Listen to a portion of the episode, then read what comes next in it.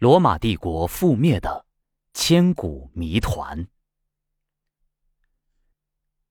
公元四百一十年，哥特人首领阿拉里克率领日耳曼蛮族大军攻占了有“永恒之城”之称的罗马城，西罗马帝国逐步走向灭亡。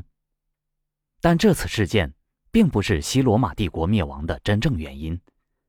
那么？西罗马帝国覆亡的真正原因何在呢？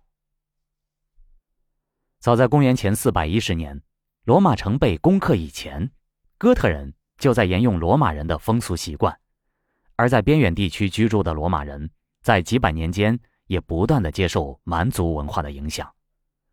同时，日耳曼民族雇佣的罗马士兵也日渐增多，他们对罗马当然不是全心尽忠的。因此，阿拉里克于公元四百一十年攻克罗马，对罗马帝国来说并不算是致命的打击。不过，因为那是罗马帝国八百年来的第一次被打败，罗马人的自尊心受到的伤害很难估量，也许比破坏城市和建筑物更令他们难以承受。这个原因使人们更加容易理解，为什么阿拉里克攻克罗马城。在历史上一直被看作是罗马帝国灭亡的象征，而汪达尔王盖塞里克于公元四百五十四年攻克罗马时，烧杀抢掠的事实反而不算什么。根据最近掌握的证据，对解释罗马城为何在公元五世纪被哥特人不费吹灰之力一举攻克，也许有很大的帮助。一九六九年至一九七六年，在英国南部塞伦塞斯特展开的考古挖掘工作中，考古学家们在一座公元四世纪末至五世纪初的罗马人的墓葬群里，发现了四百五十具骸骨，多数骨头中的含铅量是正常人的八十倍之多，而儿童骸骨的含铅量则更高，这些人很可能是死于铅中毒。一直以来，罗马人对他们的优良供水系统总是引以为傲。他们通常都是用铅管输送饮用水。罗马人用铅制成的杯子喝水，用铅锅煮食，甚至用氧化铅代替糖调酒。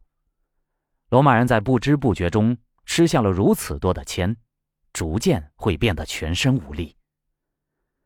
此外，人吃下了大量的铅，还有另一个恶果，就是。丧失生育能力。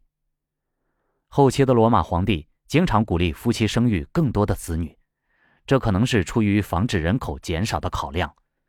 虽然并无详细的人口消长数字证实这种现象，但即使吸收微量的铅，人类的生殖能力也会受到明显的影响。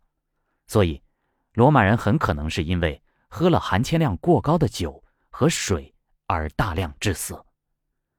人口的骤减逐渐导致了罗马帝国的覆亡，但这种看法并没有充分的依据，只是一些考古学家根据少量的考古资料而提出的推测。铅中毒确实也不可能是罗马城于公元五世纪被攻陷的唯一原因，因为如果事实真是这样，东罗马帝国为什么还在西罗马城灭亡后继续存在？一千多年呢。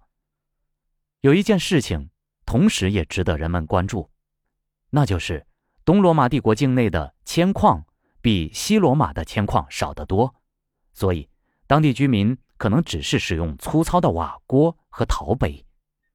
然而，罗马帝国灭亡的真正原因究竟在哪里呢？其中还有更多的秘密有待探寻，还有更多的谜团。有待解开。